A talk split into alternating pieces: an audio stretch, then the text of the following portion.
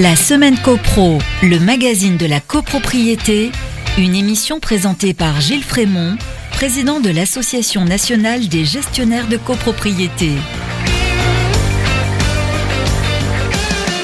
Bonjour à tous, heureux de vous retrouver, c'est un plaisir. Vous écoutez votre émission copropriété préférée. Bienvenue dans la semaine copro. Cette semaine, on vous propose une nouvelle étude, le décret du 17 mars 1967 en condensé, la section 1, les actes concourant à l'établissement et à l'organisation de la copropriété d'un immeuble bâti. Après avoir vu la loi de 65 dans les numéros précédents, il est temps donc de passer à son décret d'application, le décret de 67 c'est la minute juridique. Mais tout de suite, on commence avec l'actu de la semaine.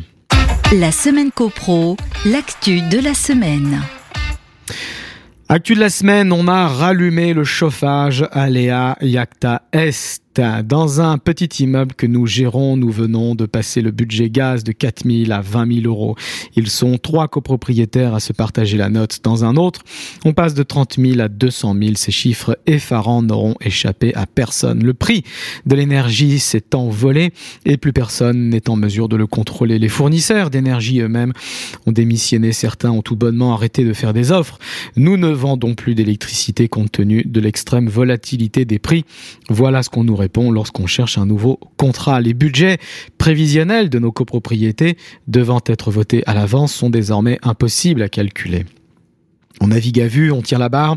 Au milieu de l'ouragan inflation, advienne que pourra. La forte reprise économique mondiale post-Covid, le contexte géopolitique ukrainien, nos centrales nucléaires à l'arrêt pour maintenance, tous ces paramètres conjugués à l'origine d'une situation pas si inédite, pouvions-nous les prévoir?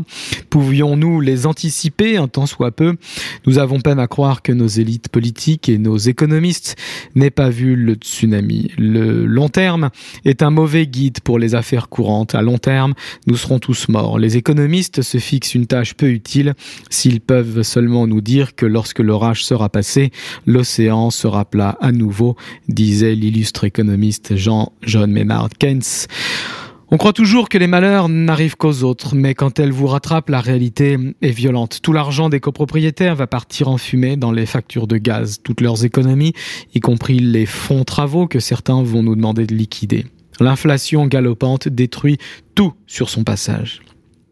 Les travaux, d'ailleurs, parlons-en dans ce contexte d'insolvabilité aggravée, il devient inconcevable de les réaliser, ni même d'y songer. De toute façon, les copropriétaires feront des travaux quand ils l'auront décidé et surtout quand ils auront retrouvé meilleure fortune. Ils les feront pas à pas, tranche après tranche, car la copropriété, cette petite démocratie, est le lieu du débat et du temps long. Un projet se mûrit, un projet se finance, un projet se travaille. Tout est lent, tout prend du temps. L'Assemblée générale des copropriétaires ne se réunit qu'une fois par an. Un grain de sable dans une délibération, une fausse note dans la présentation d'un dossier, une valse hésitation dans l'Assemblée et l'on reporte à l'année prochaine. Il n'en faut pas plus pour ajourner des travaux en copropriété. C'est pourquoi la subvention Ma Prime Rénov basée sur une rénovation globale de l'immeuble ne marche pas en copropriété. On ne refait pas entièrement sa maison comme ça d'un claquement de doigts simplement parce que vous l'auriez décrété. La propriété privée est une liberté fondamentale. Les invectives de la puissance publique n'y trouveront jamais leur place. Inutile de forcer les propriétaires chaque année avec des audits à foison, DPE, DTG, PPT, ou de les menacer d'une quelconque interdiction de louer, car cette fois-ci, ils auront encore moins que moins, ils n'auront plus rien du tout. En vérité, toutes ces factures de gaz d'électricité dantesque risque fort de ne pas pouvoir être honoré et le chauffage sera coupé si tant est qu'on ait osé le rallumer. Cette inflation est pure folie. Elle va impacter toute la chaîne économique des matières premières qui vont surenchérir les travaux et l'entretien courant de nos immeubles aux primes d'assurance indexées sur l'indice FFB. Les syndics aussi, sujets à de multiples tensions, vont revoir leurs prix. Vous ne nous en voudrez pas. Le bouclier tarifaire mis en place par le gouvernement est un leurre, un pis-aller. Pourquoi ne pas essayer d'expliquer aux, Français le fonctionnement de ce bouclier? Ils comprendront alors que la facture de gaz et d'électricité, il faut bien la payer plein pot. Ils comprendront que l'aide est plafonnée, que l'argent ne leur sera pas remboursé, mais qu'ils recevront un simple avoir. Les avances à débourser sont intenables. La trésorerie ne suivra pas. Et de toute façon, l'État-providence ne va pas payer le chauffage de tout le monde cet hiver. L'État-providence ne pourra pas tenir le pouvoir d'achat des Français à bout de bras éternellement. Toutes les conditions tendant à une grave crise financière et de la dette sont désormais réunies. Le plan sobriété, qui relève du bon sens, est un amusement au vu des sommes délirantes. Le plan sobriété, qui remémore aux moins jeunes d'entre nous les slogans de la société des années 70, autant des chocs pétroliers.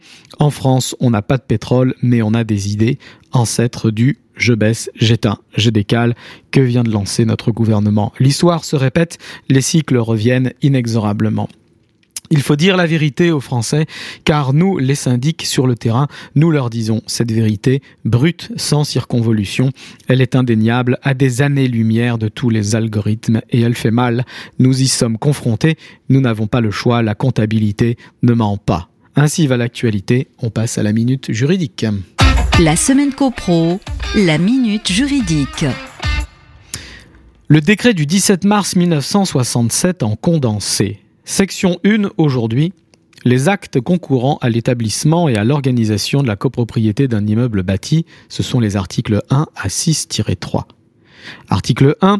Règlement de copropriété il contient l'état de répartition des charges. Cet état définit les différentes catégories de charges, deux grandes catégories, celles de l'article 10 de la loi de 65, à savoir les charges de conservation, d'entretien et d'administration, et deuxième catégorie, charges de fonctionnement et d'entretien des équipements communs et services collectifs. L'état de répartition des charges fixe la cote-part de chaque lot dans chacune des catégories. Article 2. Le règlement de copropriété peut également comporter l'état descriptif de division, le DD, ainsi que les conventions relatives aux droits accessoires aux parties communes. Article 3. Les actes précités peuvent être conventionnels ou judiciaires. Article 4. Tout acte de transfert de propriété doit viser les actes suivisés et ses modificatifs. Ces actes s'imposent à l'acquéreur même s'ils n'ont pas été publiés à condition qu'il soit expressément constaté à l'acte de transfert. Article 4-1, loi Carrez, surface à prendre en compte pour le mesurage de la partie privative d'un lot. Article 4-2, loi Carrez toujours, l'obligation de mesurage ne concerne pas les lots d'une superficie inférieure à 8 mètres carrés. Article 4-3, loi Carrez encore, information de l'acquéreur, certificat de mesurage.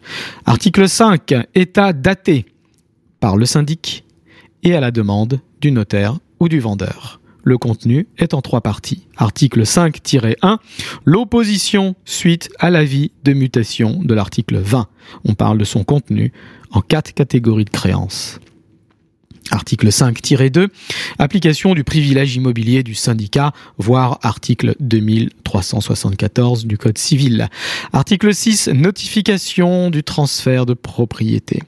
Elle est faite au syndic sans délai, soit par les parties, soit par le notaire qui établit l'acte, soit par l'avocat qui a obtenu la décision judiciaire.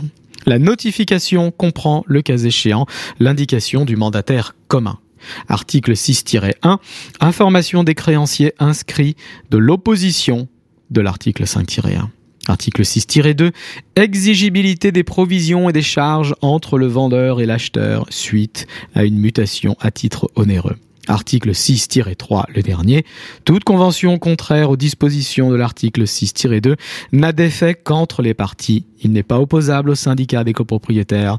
On parle ici de l'effet relatif des contrats. Un grand merci à tous pour votre écoute. Merci pour votre fidélité. Je vous dis au prochain numéro sur les ondes de Radio, Radio Imo. D'ici là, portez-vous bien et faites de la copro. La semaine copro, une émission à réécouter et télécharger sur le site et l'appli radio.imo et sur toutes les plateformes de streaming.